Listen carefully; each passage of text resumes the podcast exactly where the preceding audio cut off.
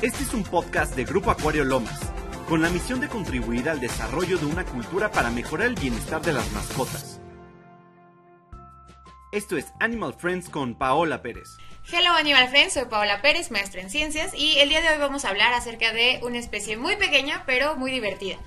Dependiendo, claro, qué tanto o qué buscas. Eh, esta especie, que son los hamsters, se han popularizado para ser las nuevas mascotas, principalmente de los niños. Sin embargo, yo no la recomendaría como una mascota, ya que son sensibles. Y te cuento por qué son sensibles. Empecemos entendiendo su anatomía y fisiología para poderles brindar un equilibrio donde vayan a vivir.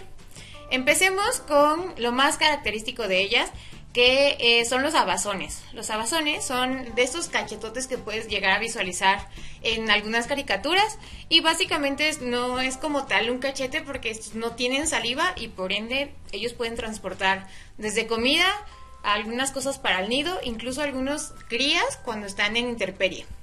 También hay que entender que ellos siempre les van a crecer los dientes, los incisivos.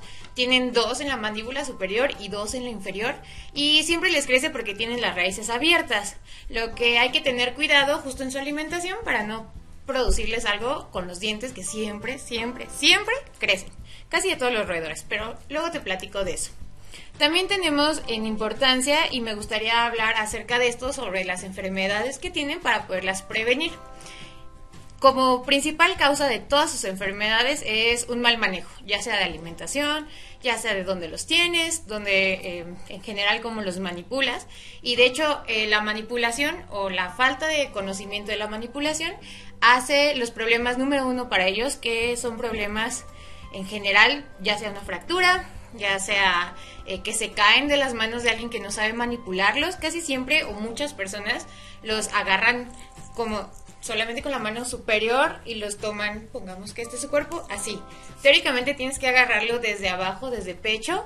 Incluso algunos recomiendan agarrarlos de la parte de arriba o superior del pelaje para poderlos poner como en una superficie. No les gusta sentir como esto que vuelan de alguna manera, entonces por eso llegan a intentar huir.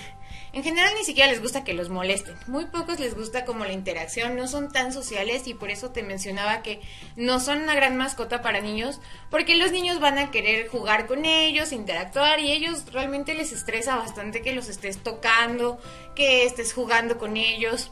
Incluso sus características o sus hábitos son nocturnos, entonces mientras tus chiquillos intentan dormir, él va a querer intentar jugar.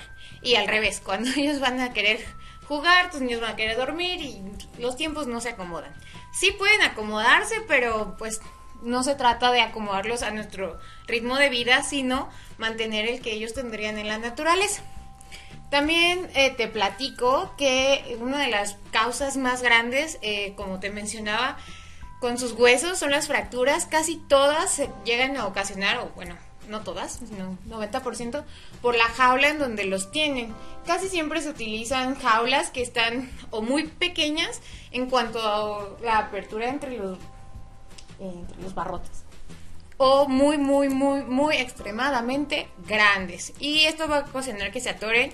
Casi siempre es una eh, se tienen que curar quirúrgicamente y es difícil que salgan de una operación así los hamsters. Entonces hay que tener algunas que los barrotes no sean ni tan pequeños para que no se atoren sus piecitos, ni tan grandes como para que no puedan eh, moverse detrás de ellas, ya que si lo tienes sabrás que les gusta trepar por toda la jaula, son grandes escapistas.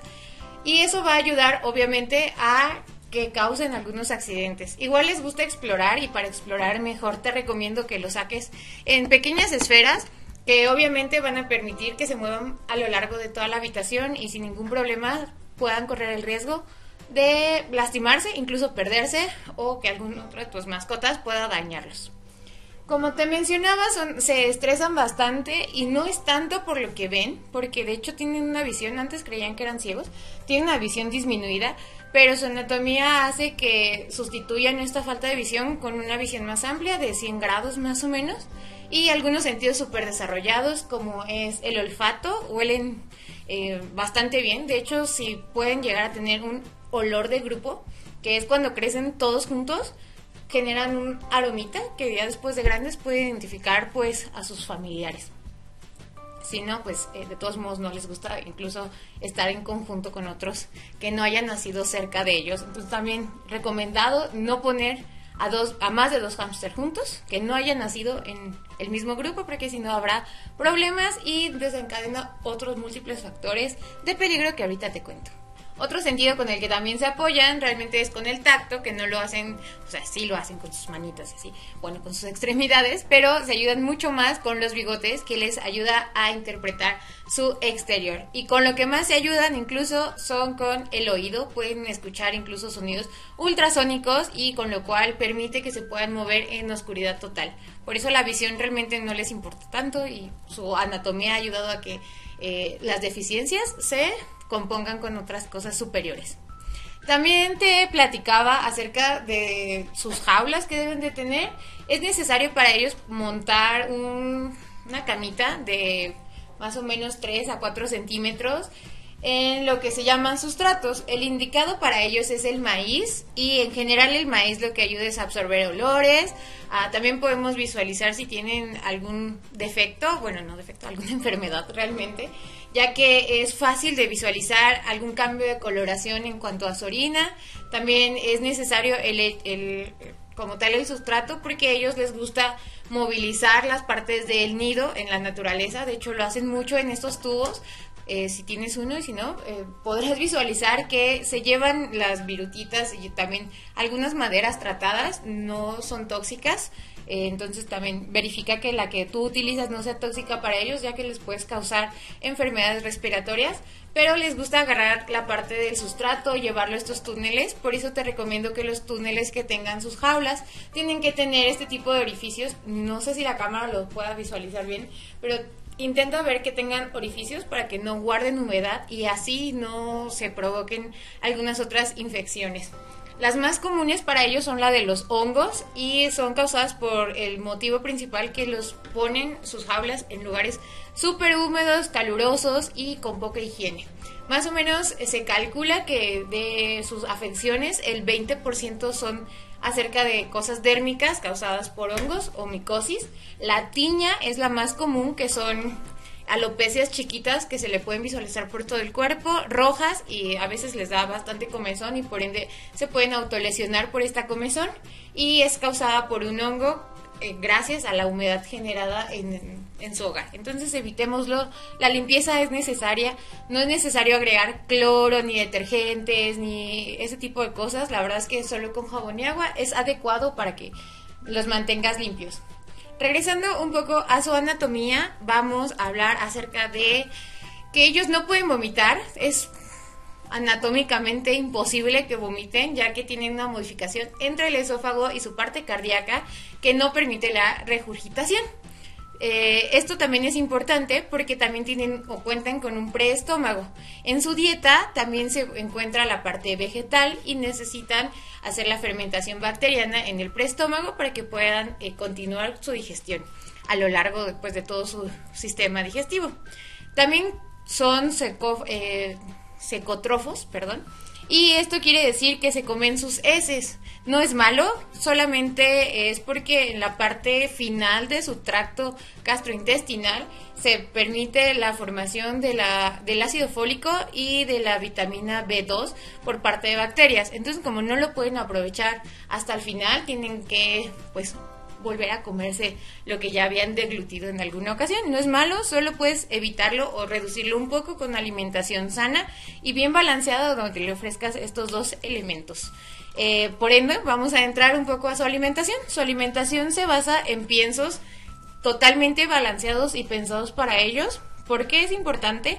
Por dos motivos. Lo que te mencionaba, la parte de los nutrientes, indispensable para ellos brindarles una dieta equilibrada. Y otra muy importante y que mencioné, siempre les crecen los dientes, entonces mantenerlos solo con dietas blandas, ya sea de hay gente que he visto que los mantiene con lechuga y cosas así, eh, lo que va a ocasionar básicamente, aparte de una diarrea muy grande, eh, que de hecho les da el nombre a otra enfermedad que les suele ocasionar, que es cola mojada y de la cual es muy difícil recuperar o que se recupere un hámster, porque al ser muy pequeños una diarrea para ellos puede ser mortal.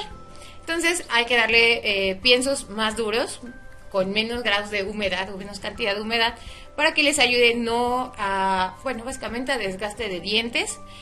Eh, es su base de alimentación. También podemos brindarles algunas semillas y frutos secos, sin embargo no es tan recomendado más que dos veces a la semana porque estos tienen grandes cantidades de grasa y de azúcares. Entonces lo que puede hacer es o podemos propiciarle diabetes. Eh, los hámsters pueden tener diabetes, de hecho tienen una predisposición genética. Aquellos hámsters pequeños como el chino y el ruso a tener diabetes, entonces hay que disminuirles a estos incluso la ingesta de semillas oleaginosas, como son las semillas de girasol o los cacahuates. No digo que no se los den, solo que se los den poquito. Otras cosas que también necesita tu hámster para vivir bien son las cosas frescas, como lo son algunos frutos y algunas verduras, pero estos deben de ocupar literalmente el 10% de su alimentación y su alimentación puede ser esto, así de este tamaño, así de pequeño. Entonces es una porción mínima y le puedes dar fresa, kiwi, papa, zanahoria, algunos otros elementos que les van a ayudar a dar más vitaminas naturales y minerales y un poco de porción de agua. También el agua tiene que estar siempre a su disponibilidad. No toman tanta agua por lo que te mencionaba, incluso puedes darle diarrea, pero el agua siempre tiene que cambiarse todos los días. Es necesario que le cambies el bebedero de agua y hagas una limpieza adecuada de este, igual como te mencionaba, para no provocarle algo en el estómago, ya que para ellos las enfermedades gastrointestinales son mortales. Al ser omnívoros también van a necesitar eh, proteína animal y esta se la podemos brindar con pequeños pedazos de queso y de yogur. Igual, 10% no más y solamente dos veces a la semana. Incluso puedes notar que a algunos les falta este tipo de proteínas animales cuando se les llegan a caer sus uñas. Entonces ten cuidado con eso, visualízalo para que no falte esto en su dieta. También es necesario controlar la temperatura. En general se encuentran cómodos entre 18 y 26 grados, que es temperatura ambiente para Ciudad de México, pero ten cuidado con los golpes de calor porque también pueden ser mortales para ellos. Les puede causar golpe de calor arriba de 30 grados y les puede dar eh, algo que se llama podríamos verlos como muertos, pero no están muertos, están letárgicos, abajo de los 10 grados. Entonces también por eso es importante que tengan lo del sustrato para mantener y guardar el calor y no los vayas a exponer directamente al sol porque les puede dar ese golpe de calor que no queremos.